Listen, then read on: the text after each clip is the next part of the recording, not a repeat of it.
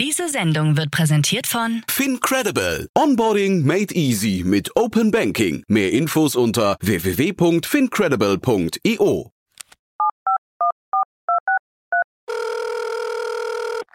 Hey, listen, I need some money. What do you need the money for? I've got a business proposition for you.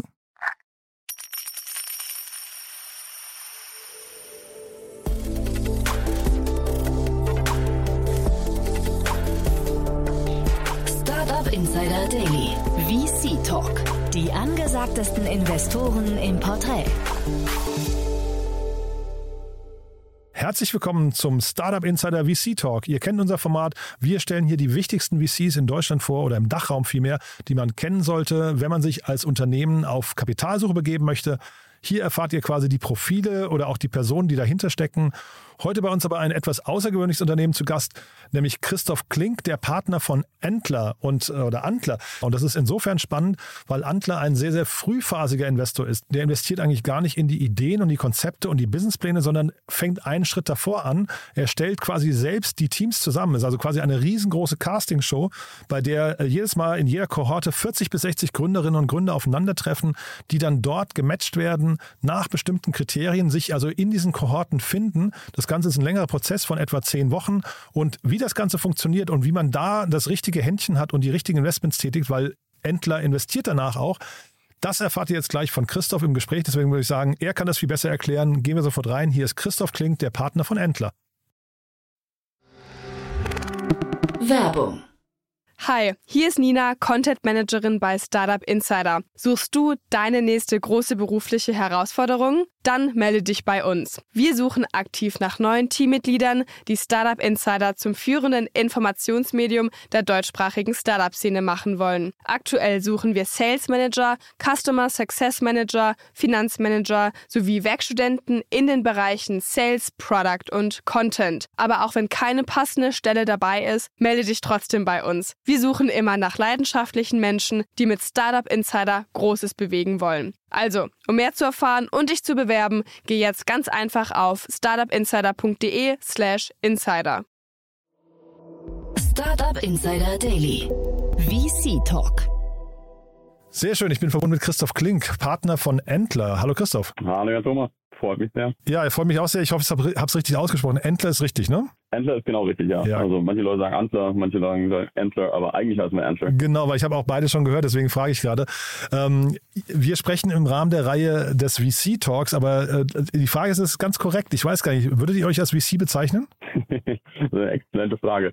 Äh, ja, wir sind im Herzen Investoren. Ähm, wir haben ähm, mittlerweile angefangen, von uns als Day Zero Investor zu sprechen. Aha, okay. Äh, eigentlich machen wir alles, was jeder normale VC, also Pre-Seed, Seed, Series A VC macht. Wir machen, wir beginnen nur eigentlich zwei Schritte früher.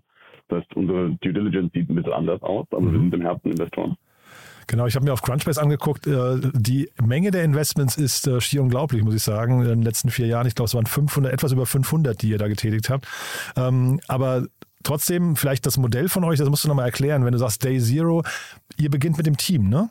Genau, also wir, wir beginnen typischerweise eigentlich ein, zwei Schritte früher, als das ein Pre-Seed oder Seed-Fonds machen würde, äh, fangen an, uns mit Gründern zu beschäftigen zum Zeitpunkt, wo sie typischerweise noch in der Validierung des Problems sind, was wir lösen und dann entsprechend auch der Lösung äh, für dieses Problem und wo sie oftmals auch noch ein inkomplettes Gründerteam sind, Mhm. ähm, wo also irgendwie Jan Thomas ähm, äh, unterwegs ist und dabei ist, nach Hildegard äh, zu suchen und Mhm. Hildegard dabei ist, irgendwie äh, zu versuchen, einen Henrik zu finden. Und genau in dieser Phase fangen wir an zusammenzuarbeiten ähm, und ähm, kommen typischerweise als erste Investoren an Bord ähm, an einem Punkt, wo ja, wir, wie du sagst, irgendwie sehr, sehr intensiv aufs Team schauen können, Mhm. aber es noch wenig ja, vom Produkt gibt, was wir uns eigentlich anschauen können. Das heißt, wahrscheinlich ist 85 Prozent äh, unserer Investitionsentscheidung in der Tat das Team. Aber erzähl doch mal, äh, Jan Thomas sucht Hildegard, Hildegard, Hildegard sucht Hendrik. Ähm, jetzt muss daraus ja irgendeine Konstellation entstehen, die äh, für alle funktioniert. Ähm, wie macht ihr das denn? Ja, ist, äh, und Hildegard weiß noch gar nicht, dass der Hendrik sucht. Äh, das Aha. ist in der Tat irgendwie, ähm, was wir, was wir nicht machen, ist, wir, wir schauen nicht, wir sprechen nicht mit Hildegard und sagen dann, für dich wäre doch Hendrik äh, genau der Richtige. Und wir Mhm. sprechen auch nicht mit Hendrik und sagen, äh, für dich können wir irgendwie Folge 3 vorschlagen, sondern wir sind davon überzeugt, dass du ein stabiles und gut funktionierendes Gründerteam nur bauen kannst, wenn du vorher miteinander zusammengearbeitet hast. Mhm. Und ähm, deswegen bringen wir, wir nennen das Kohorten, äh, wir bringen 40, 50, 60 Gründer zu einem Zeitpunkt in einem unserer Büros zusammen, so zum Beispiel hier bei uns in Berlin. Und ähm, ja, stellen quasi die Infrastruktur und sorgen dafür, dass ähm, diese Leute in dieser Phase anfangen, miteinander zu arbeiten, mhm. gemeinsam miteinander validieren, gemeinsam rausfinden, ob das Teamkonstellationen sind, die für sie funktionieren oder nicht. Und genau in diesem an, an sich ein großes soziales Experiment. So ein bisschen, man kann so ein bisschen mit, mit Dating vergleichen, mhm. ähm, mit verschiedenen Commitment-Leveln. Ähm, und in dieser Phase finden dann eben Hildegard und, und Hendrik raus, ähm, dass sie vielleicht ein super kohäsives, super eng zusammenhängendes Gründerteam sind, vielleicht aber auch nicht. Und mhm. dann geht eben Karl-Henrik mit Hildegard zusammen mhm. äh, und äh, Karl mit Gustav. Äh, und das ist, das ist ein sehr, sehr stark iterativer Prozess. Funktioniert nur, wenn du dich miteinander ausprobieren kannst und tatsächlich miteinander an realen Themen, realen Problemen arbeitest. Dafür sitzen wir in einem unserer Büros zusammen. Ich bin, wie gesagt, Berlin basiert. Äh, und wir arbeiten so knapp drei Monate mit Gründern äh, zusammen, oftmals in unterschiedlichen Konstellationen, mhm. Äh, bevor wir dann entsprechend die, die initiale Investitionsentscheidung treffen. Diese Kohorten, also erstmal die, die Gründerinnen und Gründer, die da aufeinandertreffen, die sind quasi alle erstmal gründungswillig, höre ich raus. Ne? Das sind alle, alle welche, die kommen, also da, die Hildegard würde hinterher nicht sagen, äh, ich war hier nur zum Spaß dabei, ich will eigentlich gar nicht gründen, oder? Genau, also das ist, das ist, ich glaube, das ist ein großer, ein großer Mehrwert von so einer Kohorte auch zu diesem Tag Null ähm, ist das eine Vollzeitveranstaltung für alle. Mhm. Das heißt irgendwie, alle sind in dem vollen Mindset, ich habe jetzt nichts Besseres zu tun, als eine neue Company zu bauen. Und ähm, haben ihre vorigen Rollen ver verlassen. Wir arbeiten typischerweise mit relativ erfahrenen Gründern zusammen. Also im Schnitt sind so um die zehn Jahre Vorerfahrung. Das geht von bis, aber das sind, sind alles Gründerinnen und Gründer, die ihre vorigen Rollen, unabhängig davon, ob es jetzt nur ein eigenes Venture vorher gebaut haben oder ob sie entsprechend in ähm, oftmals in einem der Grown-ups waren, die haben diese Rollen verlassen und sind jetzt bereit, ähm, an sehr, sehr unterschiedlichen Punkten in der Validierung ihrer Themen. Aber die wollen jetzt loslegen und geben sich gegenseitig sozusagen so einer Kohorte, merkt an Tag Null, die geben sich alle gegenseitig das Commitment, dass sie mhm. jetzt bereit sind, was zu bauen. Mhm. Es gibt ja auch immer wieder so Co-Founder Matchmaking Days, also jetzt nicht, nicht so große Programme wie bei euch, sondern so einzelne Veranstaltungen. Und ähm, da habe ich auch mal bei einer teilgenommen und die Erkenntnis für mich war, da sitzt eigentlich jeder und möchte seine Idee verteidigen. Das heißt, man sucht eigentlich immer Ideen, äh, man sucht immer Partner für die eigene Idee und ist eigentlich gar nicht bereit, auf die Ideen anderer einzugehen. Jetzt ist das bei euch ja hier relativ unwahrscheinlich, wenn ähm, 40 bis 60 Gründerinnen und Gründer aufeinandertreffen, dass dann 40 bis 60 Konzepte umgesetzt werden. Das heißt, da fallen ja wahrscheinlich so zwei Drittel durchs Raster, oder? Ja, genau. Also ähm, das, das ist absolut so. Und wir sprechen da viel mit viel mit Gründerinnen und Gründern im, im Vorfeld zu. Und die, die Frage ist immer irgendwie, warum sollte ich denn meine Idee aufgeben? Ne? Mhm, und genau. ähm, meine Antwort ist immer, du wirst ja deine Idee nur aufgeben, wenn du von etwas anderem mehr überzeugt bist als von dem, was du heute treibst. Mhm. Ne? Du bist ja irgendwie ein rationaler, mhm. rationaler Mensch und du, du wirst das nicht machen, wenn du nicht entsprechend in einer anderen Teamkonstellation davon überzeugt bist, dass ein anderes Problem oder vielleicht eine andere Lösung fürs gleiche Problem, auch das gibt es so häufig, mhm. ähm, spannender ist, vielversprechender ist, relevanter für dich ist und du mhm. dafür entsprechend brennst. Aber in dieser, in dieser Phase ist brutal wichtig, ähm, was du, was du ansprichst, wenn, wenn du quasi am Tag, an Tag null ähm, 60 Leute in einen Raum mhm. packst und sagst, stellt euch doch mal gegenseitig vor. Mhm. Und ähm, dann treffen wir beide aufeinander und äh, du stellst mir vor, woran du gerade arbeitest und ähm, sagst, das ist übrigens eine super Idee, habe ich auch schon ganz, ganz gut validiert. Mhm. Und ähm, ich brauche eigentlich nur noch dich, damit du es dann mit mir baust. Ähm, und dann sage ich, ja, ist ja super. Ähm, ich ich brauche eigentlich nur noch dich, damit du meine Idee mit mir baust. Mhm. Dann kommen wir nicht zusammen. Das heißt, wir mhm. fangen am Anfang an und ähm, ja, arbeiten erstmal an an Themen gemeinsam mit den, mit den Teams in verschiedenen Konstellationen, mhm. die erstmal weniger was mit den individuellen Ideen und Problemstellungen, äh, mit denen sie sich beschäftigen, zu tun haben. Das heißt, wir, wir machen mal mit einer GPT-3-Lizenz, äh, bauen wir mal über drei Tage einen Prototypen mhm. oder wir bauen irgendwie einen einfachen technischen äh, Prototypen mal über, über zwei, drei Tage oder wir machen Ideation oder wir schauen uns mal die Unit Economics von unterschiedlichen SaaS oder Delivery Konzepten an. Mhm. Und darüber findest du, wenn wir beide das zusammen machen, finden wir relativ gut raus, ist das was, wo sich lohnt, tiefer zu gehen? Oder ist das was, wo sich nicht lohnt, tiefer zu gehen? Und in dem Moment, wo wir sehen, wir beide könnten, könnten ein guter persönlicher ähm, und, und inhaltlicher Match sein, dann gehen wir typischerweise mal eine Zeit lang auf das, was du treibst, eine Zeit lang auf das, was ich treibe. Und dann stellen wir fest, vielleicht schmeißen wir es zusammen, vielleicht finden wir Validierung für beides, müssen uns entscheiden. Ähm, oder vielleicht gehen wir neu in die, in die Ideation miteinander rein. Mhm. Ich habe ja hier oft äh, Frühphaseninvestoren im, im Podcast und da hört man immer raus, dass die Idee eigentlich relativ wertlos ist, ja, und dass das Team eigentlich das, das Wichtigste. Ähm, Das würdest du jetzt wahrscheinlich unterschreiben, ne? Ich glaube, für, für das Stadium, in dem wir investieren, ist das noch richtiger als Mhm. für alle, die ein, zwei Schritte später investieren. Mhm. Das ist zu dem Zeitpunkt, wo wir investieren, ich möchte nicht sagen, ist klar, aber in den meisten Fällen wird sich das kommerzielle Modell noch ändern. In den Mhm. meisten Fällen ist der Markt gerade im Entstehen. In den meisten Fällen ist vom Produkt noch nicht so viel zu sehen. Das heißt, das, das Team ist es, was für uns absolut den, den Unterschied macht.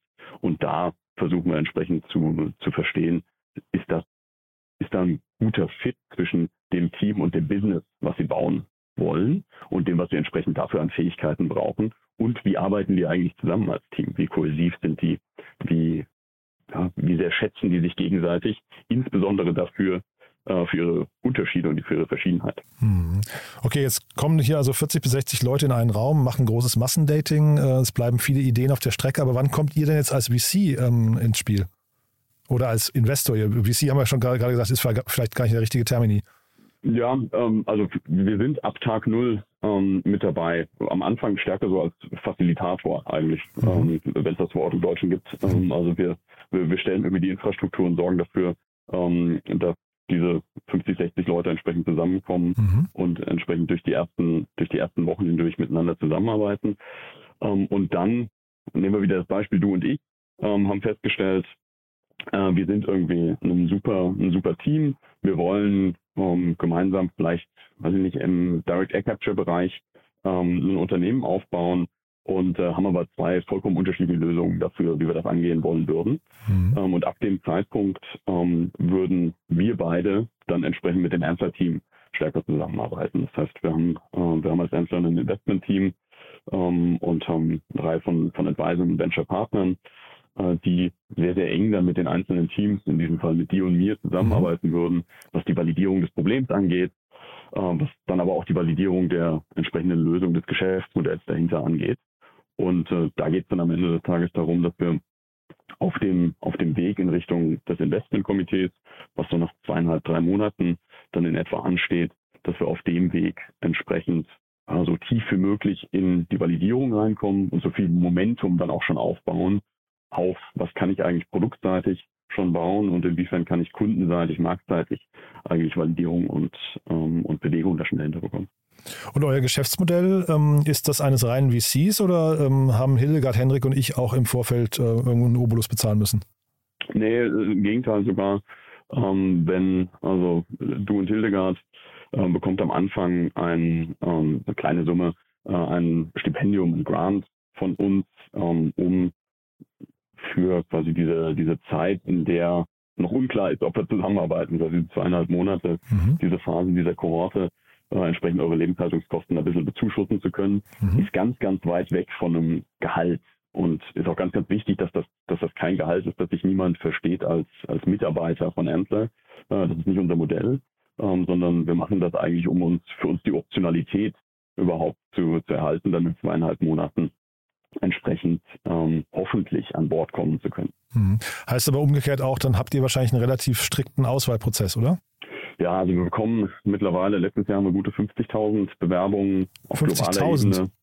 Ja, auf globaler Ebene. Wenn du das auf, ähm, auf uns hier in Berlin runterbrichst, dann waren ein bisschen über 5.000 Bewerbungen von Wow. Kunden, die wir bekommen haben. Bewerbung ist eigentlich ein schreckliches Wort, aber ähm, das entsprechend irgendwie, eigentlich ist unser, andere VCs würden sagen, unser Dealflow. Mhm. Ähm, quasi Anfang des Dealflows, wie wir Dealflows sourcen. Ne? Mhm. Also 5000 Individuen. Äh, daraus haben wir für äh, Berlin ein bisschen über 200 ähm, ausgesucht, äh, die dann in einer dieser Kohorten zu uns gestoßen sind. Und dann haben wir gute 20 Investments äh, daraus gemacht am Ende. Und genau das ist, ähm, das ist ein ganz klarer Funnel. Ähm, wir schauen uns am Anfang sehr, sehr stark an, ähm, inwiefern, also auf der, auf der Ebene der Einzelperson, inwiefern glauben wir daran, dass das eigentlich äh, Leute sind, die was Spannendes beizutragen haben. Und wir investieren brutal breit. Das heißt, was Spannendes beizutragen kann in ganz, ganz vielen unterschiedlichen Farben und Formen kommen. Mhm.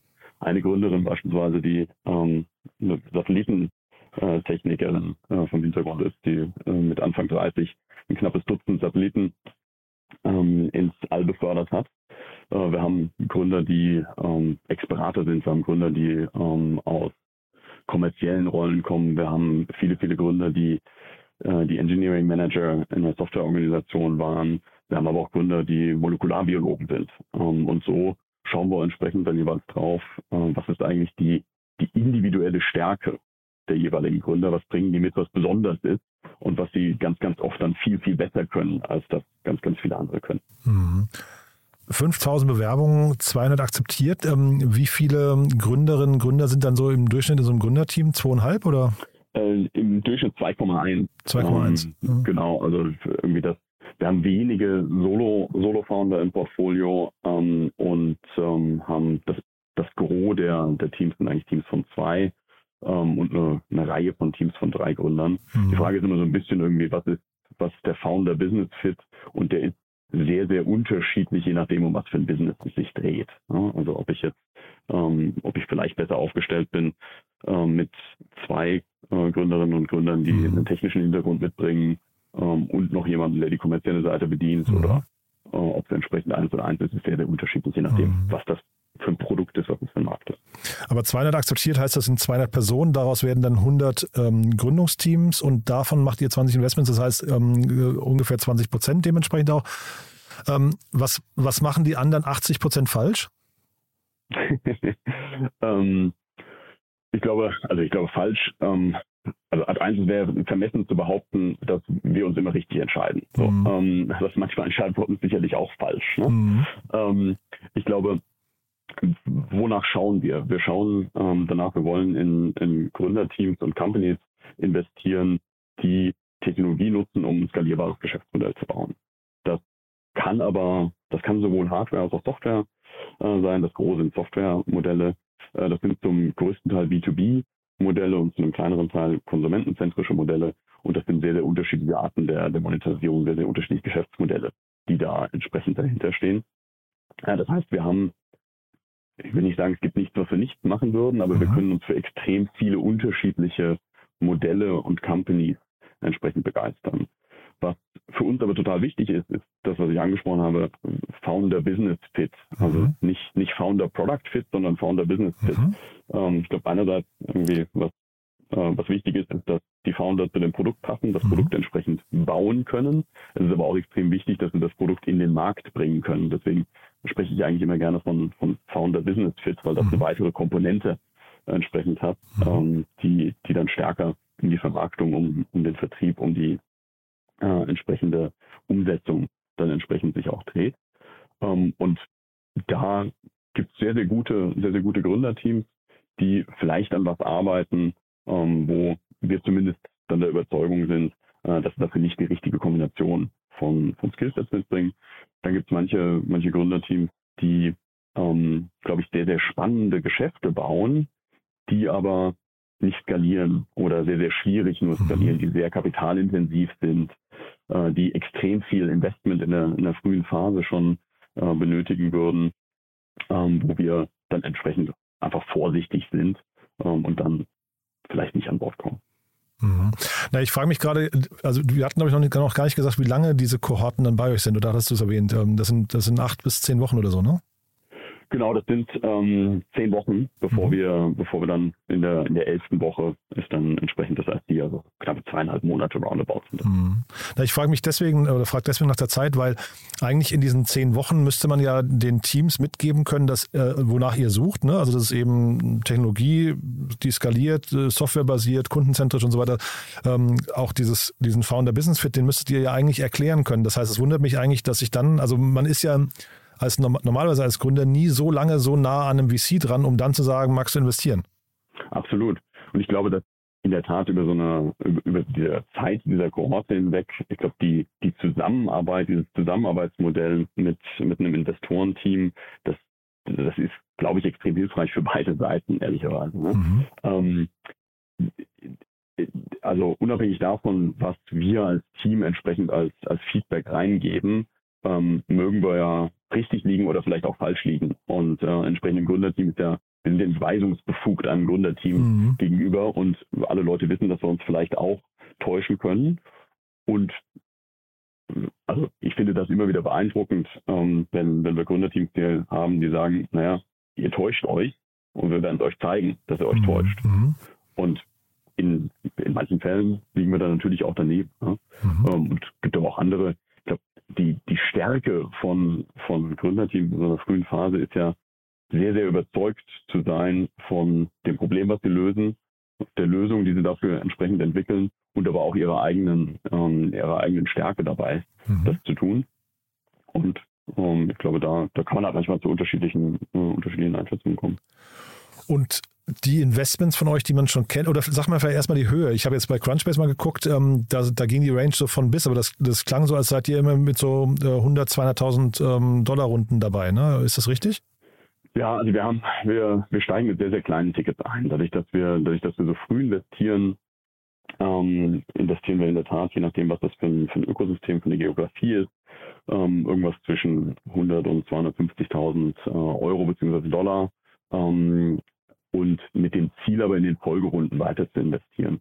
Das heißt, wir haben momentan als Ämter die Fähigkeit, bis in die Series D, also für die nächsten vier, fünf Runden ähm, entsprechend mit zu investieren mhm. äh, und dort typischerweise so roundabout pro Rata, vielleicht ein bisschen über dem, über dem pro Rata oder unter dem pro Rata, also quasi im Anteil unseres, mhm. ähm, unseres Shareholdings äh, weiter zu investieren. Dass die größten Tickets, die wir bislang als Ämter geschrieben haben, sind deutlich siebenstellig.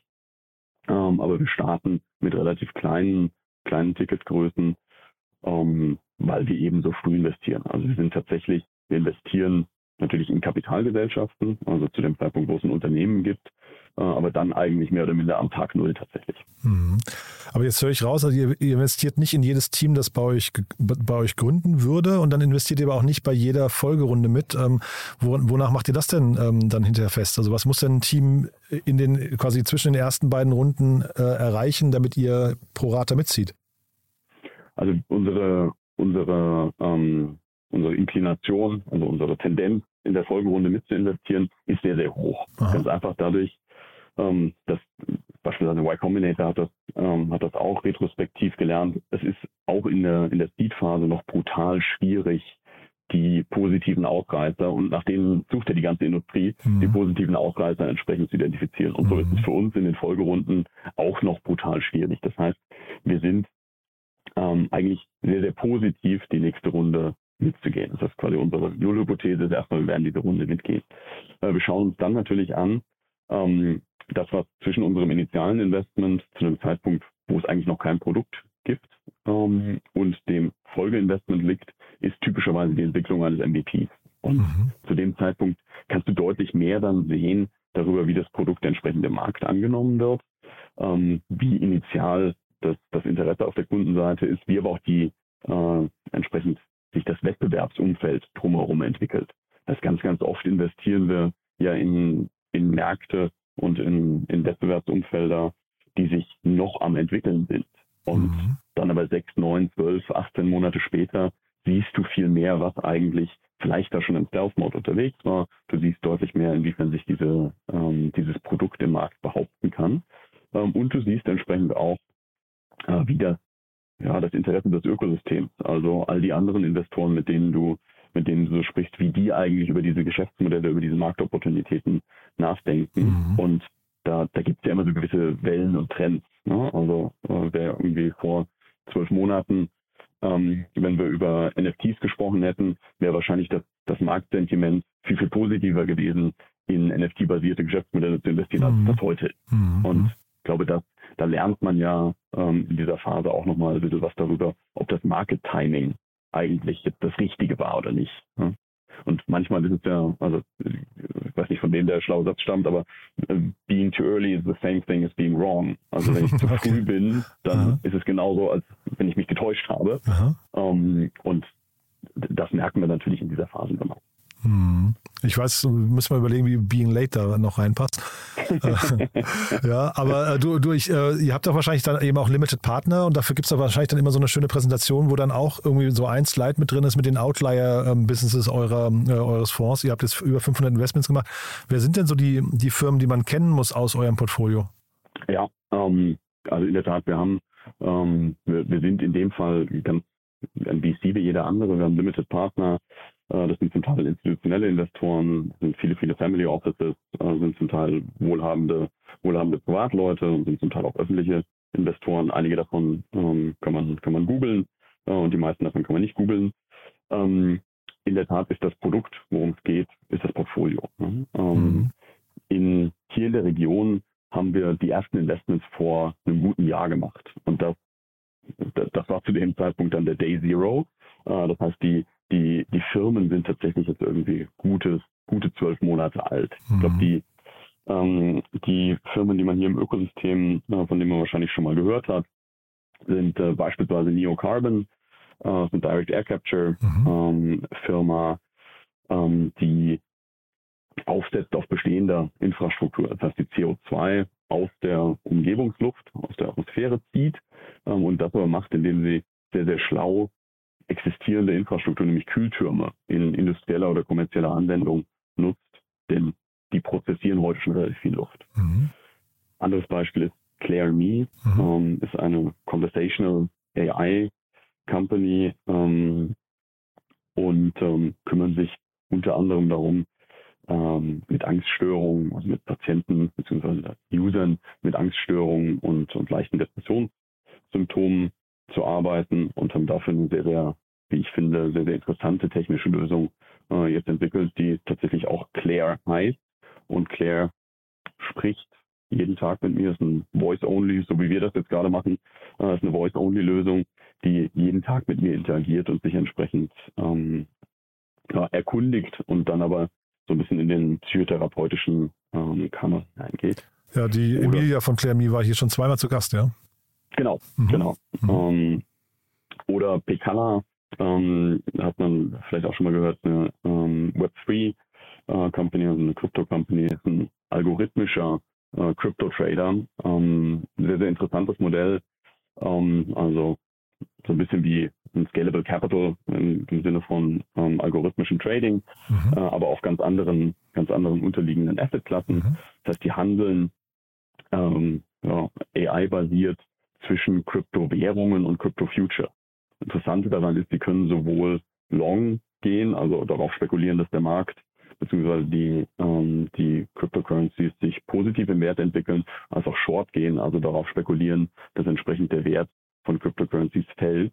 Und so hatten wir jetzt eben quasi in der in dem ersten in den ersten drei Vierteln dieses Jahres, wo sich der Kryptomarkt ja nicht nur positiv entwickelt hat, äh, die Möglichkeit eben doch sehr, sehr schöne Performance für ihre ähm, Investoren abzuwerfen. Aber ich glaube, das, das etwas ältere, etwas reifere Portfolio ähm, haben wir unter anderem in Südostasien. Dort Mhm. äh, sind wir mittlerweile gute vier Jahre ähm, unterwegs. Dazu gehört Rebello, äh, eine Circular Economy äh, Company, Glanpool, äh, eine Payment-Plattform, äh, Aralo, ein eSIM-Provider oder Companies wie Homebase, ähm, eine der ersten, ich glaube sogar die erste vietnamesische äh, Firma, die durch den Y Combinator auch bekannt ist.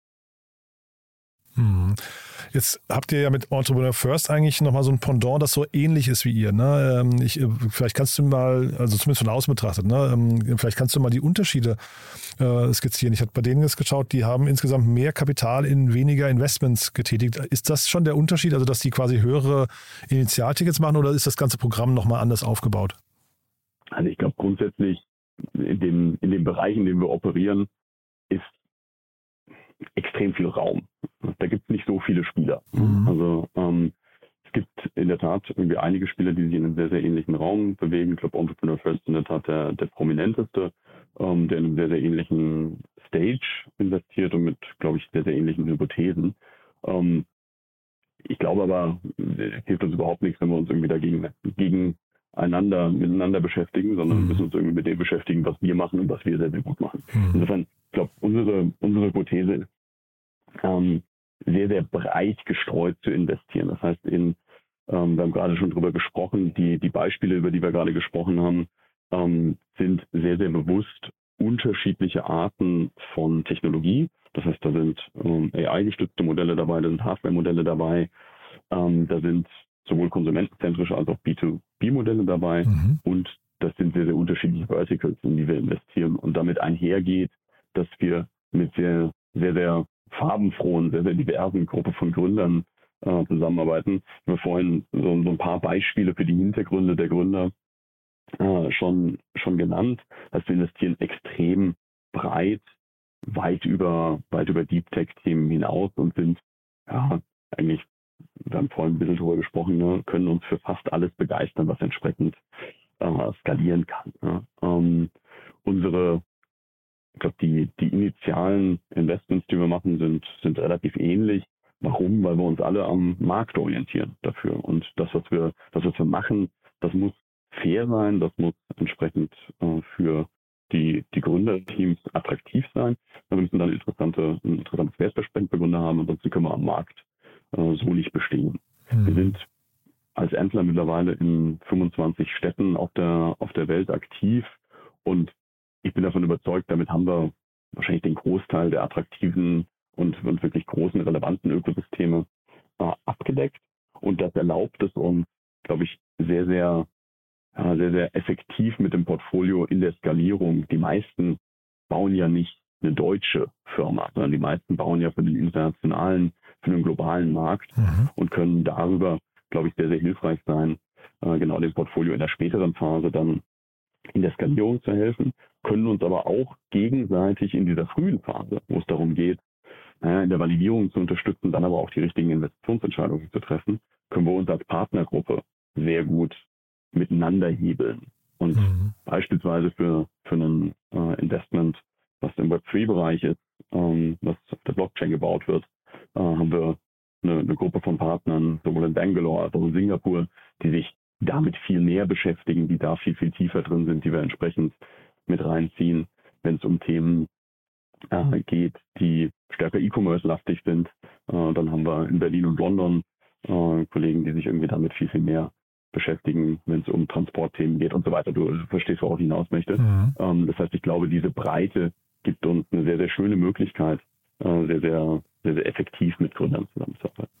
Jetzt hast du gerade gesagt, dass dieses Modell, dafür gibt es sehr viel Platz im Markt noch, also auch für, für äh, potenzielle Mitbewerber oder, oder Mitspieler.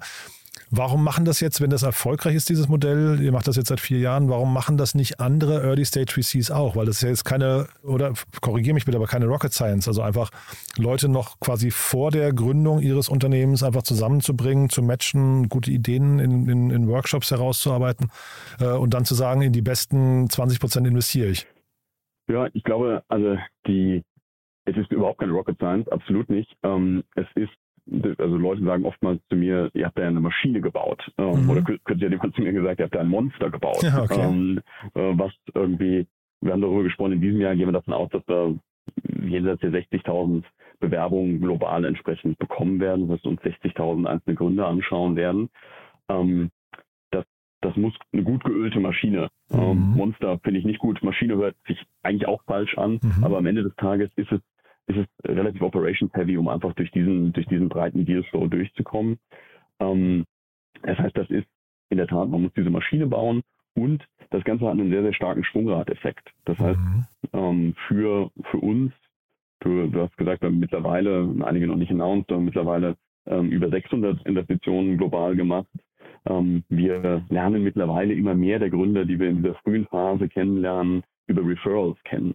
Das heißt, darüber, wie Hildegard, lernen wir darüber kennen, dass wir vorher mit Ruth gearbeitet haben und Ruth entsprechend ähm, dann uns zuruft, Hildegard ist gerade genau in dieser Phase, in der es losgeht.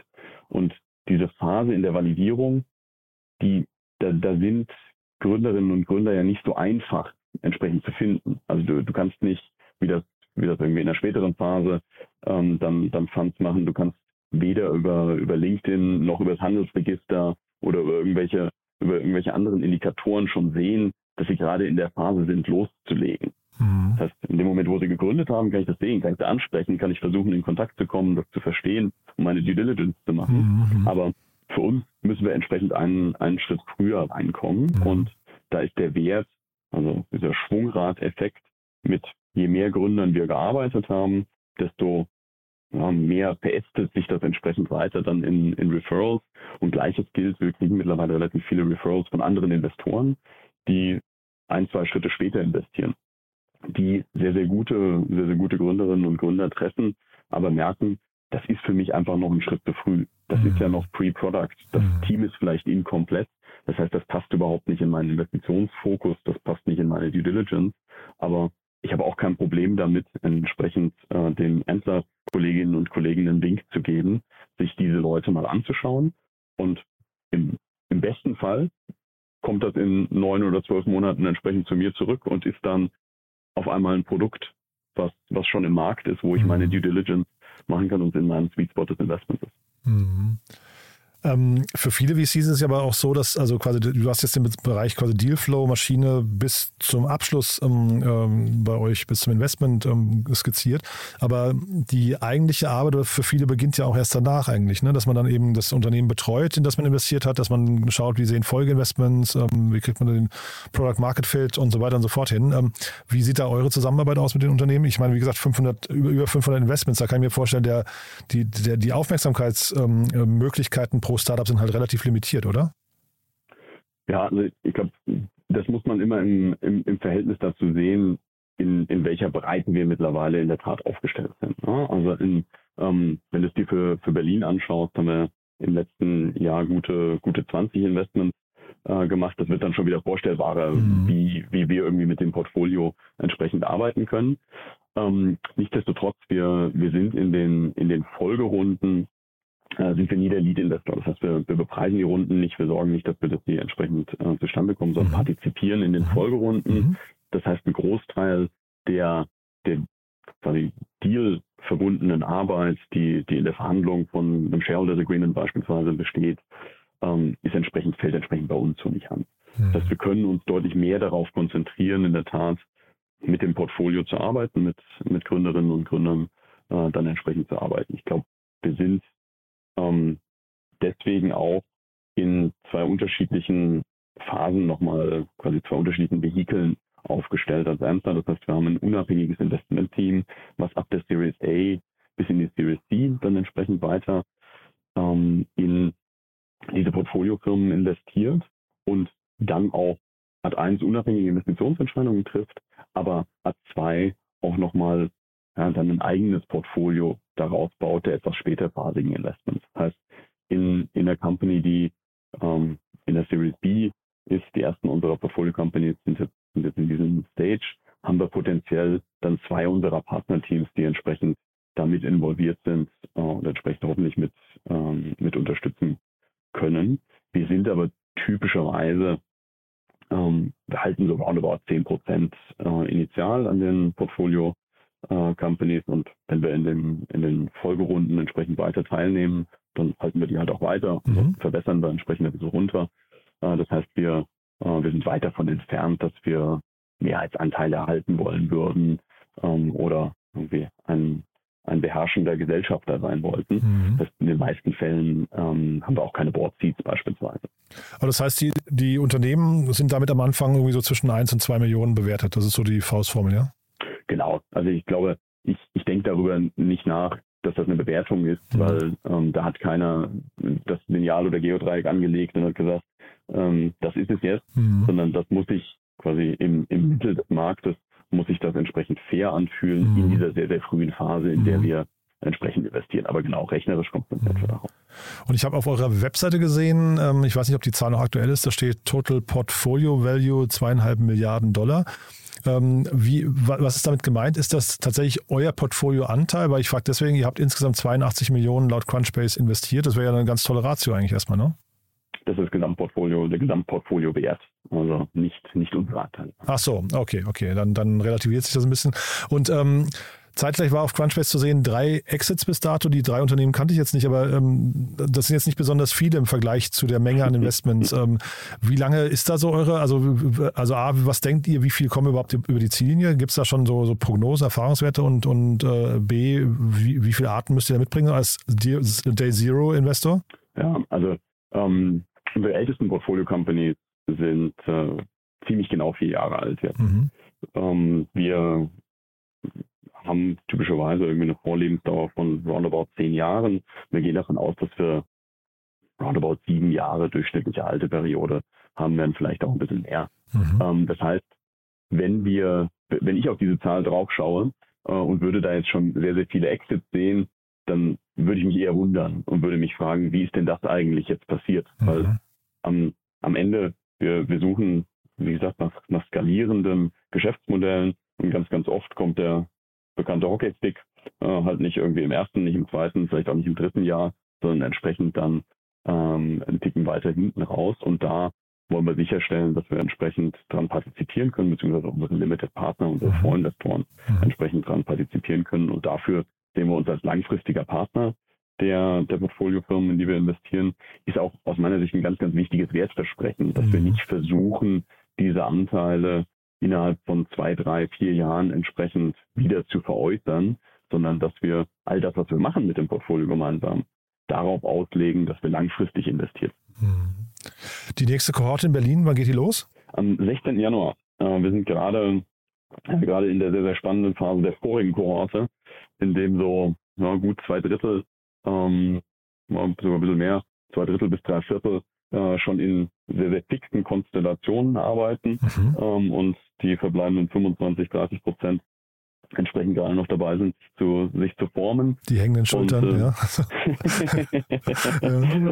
das ist eine, eine, sehr, sehr intensive Phase mhm. in der mhm. Tat, ähm, weil, weil ganz, ganz viele unterschiedliche Faktoren zusammenkommen. Ne? Da kommt quasi die, die persönliche Komponente mhm. des Teams gemeinsam mit der inhaltlichen Komponente. Finde ich denn jetzt eigentlich Validierung für das Problem, was mhm. wir zusammen?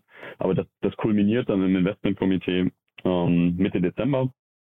Und ähm, nach dem Spiel ist vor dem Spiel. Mhm. Äh, das heißt, Anfang Januar, äh, Mitte Januar, 16. Januar, starten wir in die nächste Kohorte, um da ganz einfach sicherzustellen, wenn du heute bereit bist, ein neues, äh, ein neues Unternehmen zu starten, äh, genau auf diese Reise zu gehen, du wartest ja nicht sechs Monate darauf, bis entsprechend sowas losgeht, sondern wir müssen zu dem Zeitpunkt, wo du bereit bist, entsprechend auch bereit sein. Mhm. Und äh, deswegen starten wir da in relativ enger Taktung dann wieder. Was muss man machen? Vielleicht, wo wir jetzt hier unter uns sprechen, ähm, der, der Tipp für die Leute, die sich bewerben möchten. Was muss man machen, um aus diesen 6000 Bewerbungen in Berlin jetzt rauszustechen? ist sehr, sehr unterschiedlich. Ich glaube, ähm, wir, wir schauen in den unterschiedlichen, in Anführungszeichen, Fakultäten. Also irgendwie mhm. unterschiedliche Gründerprofile bringen unterschiedliche ähm, Stärkenprofile dann jeweils mit. Und wir versuchen sowohl irgendwie die sehr, sehr guten Engineering Manager, aber auch die sehr, sehr guten Hardware-Ingenieure, aber auch die sehr, sehr guten ähm, vielleicht Produktprofile entsprechend zu finden. Mhm. Ähm, das heißt, wir, wir schauen uns einerseits die also inhaltliche Stärke, nennen das Spike, wie, wie stark sind die individuellen Gründer auf eigentlich dem Thema, für das sie besonders brennen, wo sie besonders gut sind an. Mhm. Wir schauen uns dann an, wie, wie zielstrebig motiviert, wie groß denken sie eigentlich? Am Ende, wenn du eine, eine skalierende Firma bauen willst, dann musst du ein sehr, sehr großes Ziel vor Augen haben. Dann musst du eigentlich für einen globalen oder mindestens mal überregionalen Markt bauen wollen. Ähm, und das, das ist eine Präferenzfrage. Mhm. Äh, und das heißt, da schauen wir uns an, wie denken die Leute eigentlich darüber nach.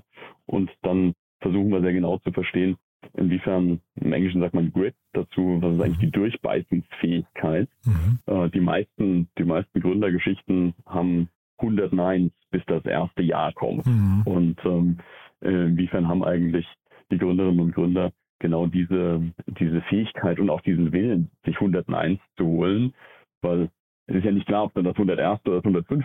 Mhm. ist, was dann entsprechend das Jahr ist.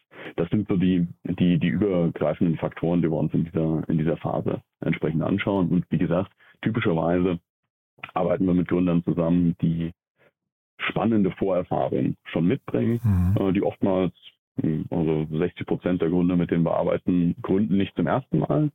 Ähm, viele haben kleinere Exits äh, gemacht. Viele haben auch keine Exits gemacht, dabei aber unglaublich viel gelernt. Mhm. Ähm, und äh, bringen aber daraus oftmals Führungserfahrung auch schon mit ähm, und oftmals auch ein sehr, sehr tiefes Problemverständnis für eine gewisse Industrie. Mhm. Kannst du, weil du es vorhin auch äh, schon so mehrfach erwähnt hast bei euch, äh, wichtig ist der Founder Business Fit. Kannst du das vielleicht nochmal abstrahiert erklären, wie man selbst für sich herausbekommt, ob ich einen Founder Business Fit habe? Ja, ähm, also ich glaube, wie ich darüber nachdenke, ist, ähm, wenn ich über das Business nachdenke, dann was sind denn eigentlich die Faktoren, die dieses Business besonders und erfolgreich machen? Es gibt, gibt Businesses, die, die leben extrem stark davon, dass sie einfach technologisch besser sind als andere. Mhm. Das heißt, wenn ich ähm, ein sehr, sehr stark, also ein sehr, sehr schwer zu lösendes äh, technisches Problem habe, was weiß ich, einen Fusionsreaktor bauen, ist jetzt okay. wahrscheinlich was, wenn wir beide uns zusammen tun, kriegen wir wahrscheinlich nicht hin. Ja? Ähm, dann brauche ich dafür auf jeden Fall die Kompetenz, um genau diese, diese technische Exzellenz mhm. zu erreichen. Mhm. Ähm, und wenn ich aber über einen, über einen Business nachdenke, was nicht Rocket Science ist und viel, viel stärker von der Exekution lebt, viel, viel stärker davon lebt, dass ich ja, sehr, sehr schnell breit gehe, sehr, sehr schnell in den Markt komme und meine Operations brutal gut im Griff habe, meine Kosten brutal gut im Griff habe und ganz einfach die Vertriebsmaschinerie entsprechend bestelle, aber das technologisch nicht so schwierig ist, das entsprechend nicht der differenzierende Bestandteil des Geschäfts ist, dann brauche ich dafür vielleicht dich und mich, die wir operativ entsprechend stark sind, die wir vielleicht genau sowas aus einer viel, viel stärker generalistischen Brille raus entsprechend aufbauen können. Ähm, und dann können wir uns die technologische Kompetenz als First Hire, als irgendwie einen der ersten Mitarbeiter äh, vielleicht entsprechend dazu, dazu einstellen. Mhm. Aber bei allem, wo die, die technologische Seite das differenzierende Merkmal ist, bin ich stark davon überzeugt, dass genau diese Kompetenz, das erste Produkt zu bauen, im Gründerteam liegen muss, beziehungsweise sollte. Und da, glaube ich, kann ich mir anschauen, also weiß ich nicht, wenn, wenn wir jetzt tatsächlich versuchen wollten, eine, einen Fusionsreaktor zu bauen, äh, dann würde ich mir wahrscheinlich mal anschauen, ähm, was eigentlich andere Teams, andere Unternehmen, die aktuell im Markt sind, äh, was die so für Gründerteams haben mhm. und ähm, was eigentlich diese Leute an, an technischen Fertigkeiten, Qualifikationen, Vorerfahrungen mitbringen. Ähm, und dann glaube ich, müssen wir einmal fair nebeneinander legen, äh, ob wir da, ob wir da hinkommen können, ob das etwas ist, was man relativ schnell lernen kann, oder ob das etwas ist, was, was viel Vorerfahrung braucht. Und ich glaube, viele Sachen kannst du lernen.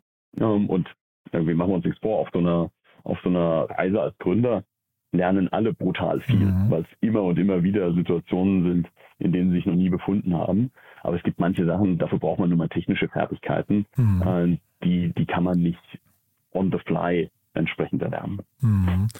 Ja, ist sehr, sehr spannend. Wahrscheinlich lernt man in eurer ersten Kohorte oder in der Kohorte, in, in, in zehn Wochen bei euch, ja wahrscheinlich auch sehr viel über sich selbst, oder? Vermute ich mal. Wahrscheinlich lernt man sogar auch äh, vielleicht über sich selbst, dass man besser ein, äh, ein, ein Solo-Founder ist.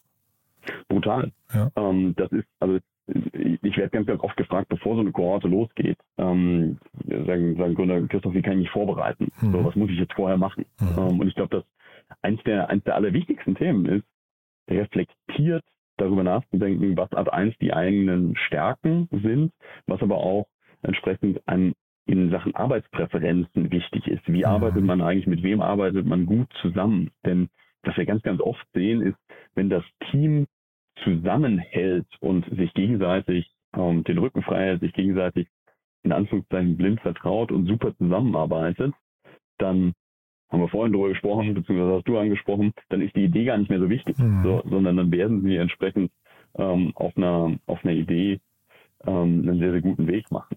Und mhm.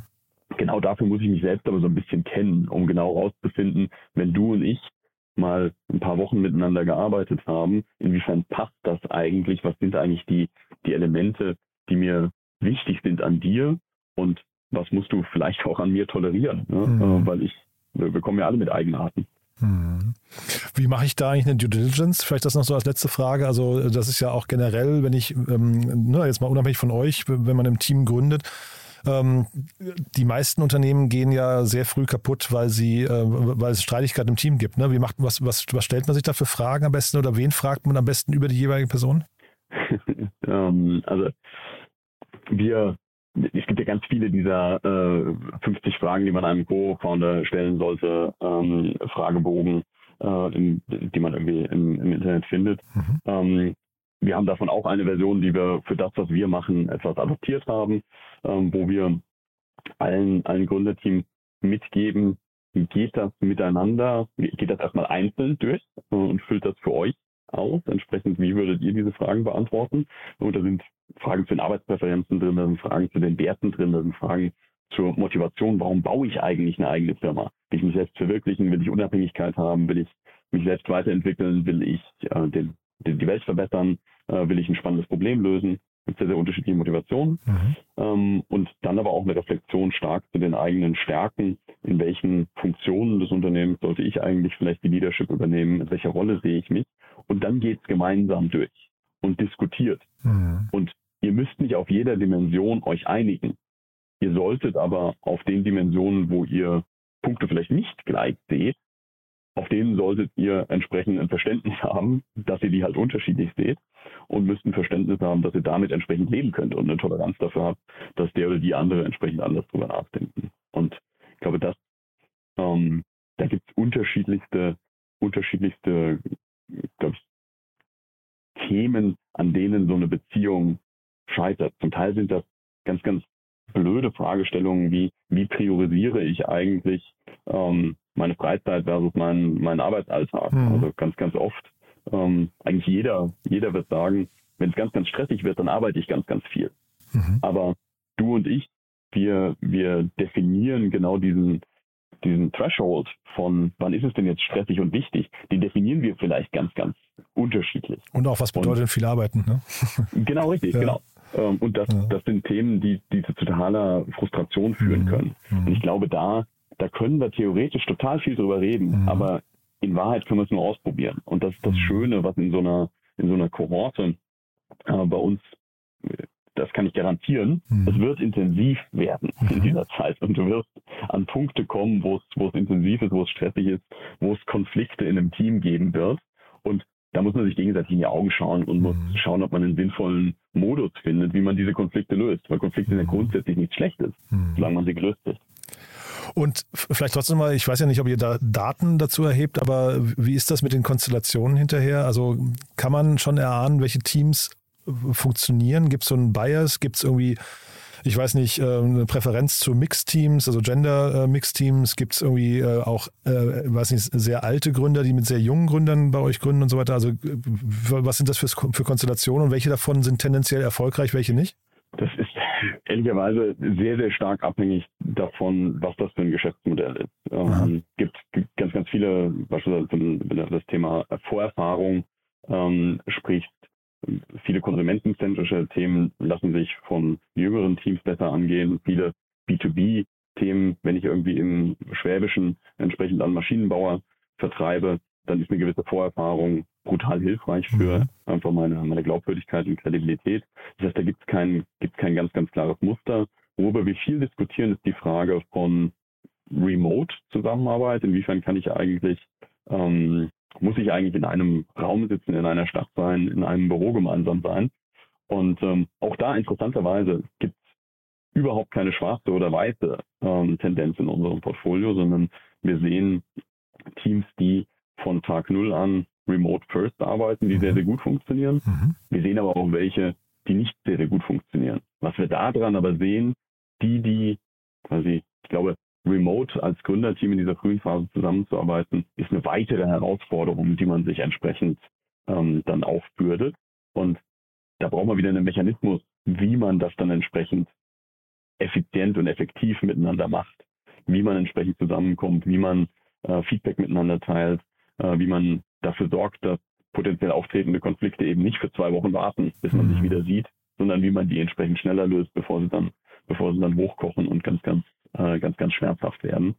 Ähm, aber ich glaube, dass das Thema Founder Business Fit ist genau das, wo oftmals eine Mischung von unterschiedlichen Fähigkeiten brutal wichtig ist. Mhm. Also nicht zu hohe Überlappung von Fähigkeiten. Dann kommt es ganz, ganz oft zu so einem Kompetenzgerangel.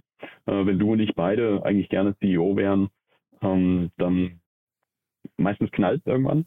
Okay. Ähm, und ähm, wenn du und ich sehr, sehr klare Schwimmbahnen haben, in denen du arbeitest, in denen ich arbeite, dann funktioniert es meistens ein bisschen besser. Hat aber auch seine Limitation, denn je weniger wir inhaltlich von dem verstehen, was der andere oder die andere tut, desto schwieriger ist es auch wieder zu verstehen, inwiefern sind wir eigentlich da erfolgreich oder nicht erfolgreich, ja. inwiefern sollten wir eigentlich noch besser, noch schneller in der Produktentwicklung beispielsweise sein oder inwiefern sollten wir das Produkt schneller in den Markt bringen können. Äh, das heißt, in all den Modellen ist offene Kommunikation und sehr, sehr viel Interaktion zwischen den Gründerteams aus meiner Sicht brutal wichtig. Mega spannend. Also wirklich, ähm, bin gespannt, wie das bei euch weitergeht, wo die Unternehmen dann in zehn Jahren oder in sechs Jahren stehen. Ähm, haben wir denn jetzt mit Blick auf die Uhr was Wichtiges vergessen, was wir noch ansprechen müssten? Ähm, ich glaube, das, das Einzige, was, was mich momentan sehr, sehr stark umtreibt und glaube ich auch sehr, sehr viele andere umtreibt, ist die Frage, was tut sich eigentlich um uns herum makroökonomisch? Mhm. So, und was macht denn das eigentlich mit, mit den Investitionen, die wir so tätigen und eigentlich dem, äh, dem Modell, was wir als Investor haben. Und ich glaube, wir lesen ja irgendwie jeden Tag wieder neue Hiobsbotschaften aus, aus unterschiedlichster Richtung äh, in der Zeitung. Ich glaube, spannenderweise in dieser sehr, sehr frühen Phase tut sich gerade auch wieder ein entgegengesetzter Trend auf. Das heißt, sehr, sehr viele Leute, die nicht darüber nachgedacht haben, eine eigene und neue Company zu starten, haben auf einmal eine Offenheit dafür. Mhm. Dadurch, dass sich teilweise in den, in den größeren Tech-Unternehmen äh, die Stimmung etwas abgekühlt hat, äh, vielleicht irgendwie die Themen, mit denen man sich beschäftigt, ein bisschen dröger geworden sind, ich mich stärker um Kosten kümmern muss statt um Wachstum ähm, und auf einmal die Entwicklungsmöglichkeiten für mich persönlich in einer solchen Company gar nicht mehr so spannend sind, mhm. denken ganz, ganz viele echt spannende, super erfahrene und richtig, richtig gute Leute darüber nach, auf einmal jetzt eine Firma zu bauen. Mhm. Und mit einem totalen interessanten Mindset zu sagen, naja, es wäre bestimmt einfacher, wenn es keine Krise gäbe, wenn es keine Verwerfungen gäbe, aber es muss doch auch Opportunitäten geben. Und ich gehe jetzt mal raus und finde die mhm. und baue entsprechend was Spannendes. Und das mhm. ist, das ist was, was mir persönlich brutal viel Energie gibt ähm, und was ich total genieße in genau dieser, in diesem frühen Stadium, wo ich von ganz, ganz vielen Leuten umgeben bin, die hunderte Opportunitäten jeden Tag sehen, mhm. äh, entsprechend mit denen zusammenarbeiten zu dürfen. Sehr cool. Ähm, die Bewerbungsphase läuft jetzt schon oder muss man jetzt noch warten, bis bei euch die Investmentrunde durch ist und kann sich dann bewerben? Also ich frage nur, wir verlinken das natürlich, aber ähm, falls sich jetzt jemand dafür interessiert, ähm, jetzt schon? Bitte, bitte, bitte jederzeit. Ähm, mhm. wir ähm, sind eigentlich quasi rollierend offen für Bewerbungen. Das heißt, wir, wir wollen kontinuierlich genau an dem Zeitpunkt, wo es entsprechend für eine Gründerin oder einen Gründer so weit ist, wo wir die Leute kennenlernen. Mhm. Und was dann das individuelle Timing ist, ob jetzt der 16. Januar oder dann die darauffolgende Kohorte im April mhm. entsprechend der richtige Zeitpunkt ist oder ob er oder sie vielleicht lieber mit unseren Kolleginnen und Kollegen in London zusammenarbeiten möchte, das finden wir dann raus. Aber mhm. wir wollen uns erstmal kennenlernen. Insofern bitte, bitte, bitte, wir wollen euch alle kennenlernen. So machen wir das. Cool. Hat Spaß gemacht, Christoph. Also wir verlinken das, wer sich dafür interessiert. Ähm, äh, die URL und so weiter findet man in den Shownotes bei uns. Toll, dass du da, warst. Das war ein äh, schönes Gespräch, fand ich. Waren viele, viele neue Facetten dabei, auch vor allem, glaube ich, über, ähm, über das Thema frühe, äh, also früh, früh erkennen, ob man ein Gründer ist oder nicht. vielleicht so oder so sollte man sich mal mit euch beschäftigen, ähm, auch wenn man vielleicht schon ein bisschen weiter ist. Schön, dass du da warst. Vielen herzlichen Dank. Danke Vielen herzlichen ne? Dank. Hat Spaß gemacht. Mir auch. Bis Ciao. dann, ja. Tschüss. Werbung. Hi, ich bin Paul, Product Manager bei Startup Insider und hier, um dir kurz unser Podcast-Verzeichnis vorzustellen. Mit einer wachsenden Liste von bereits über 10.000 Episoden ist unser Podcast-Verzeichnis die größte Sammlung deutschsprachiger Podcasts rund um die Themen Unternehmertum, Technologie, Digital Marketing und mehr. Nutze jetzt die verschiedenen Filter, um Podcasts zum Beispiel nach ihrem Themenschwerpunkt, Gästen oder Erscheinungsdatum zu sortieren, damit du genau das findest, was dich interessiert. Also, wenn das was für dich ist, dann besuche jetzt ganz einfach unsere Plattform auf startupinsider.de/slash insider. Startup Insider Daily VC Talk. Die einflussreichsten Akteure der Investorenszene im Porträt. So, das war der Startup Insider VC Talk für diese Woche. Das war Christoph Klink, Partner von Entler. Ich hoffe, es hat euch Spaß gemacht.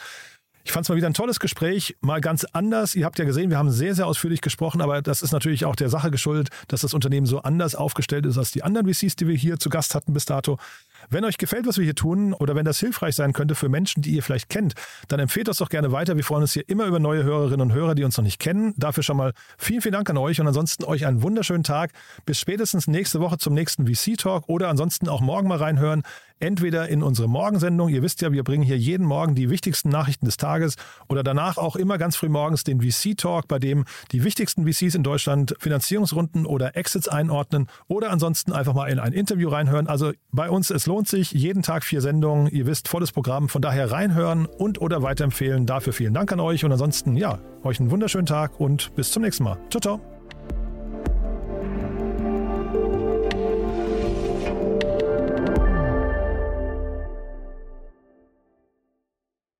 Diese Sendung wurde präsentiert von Fincredible. Onboarding made easy mit Open Banking. Mehr Infos unter www.fincredible.io.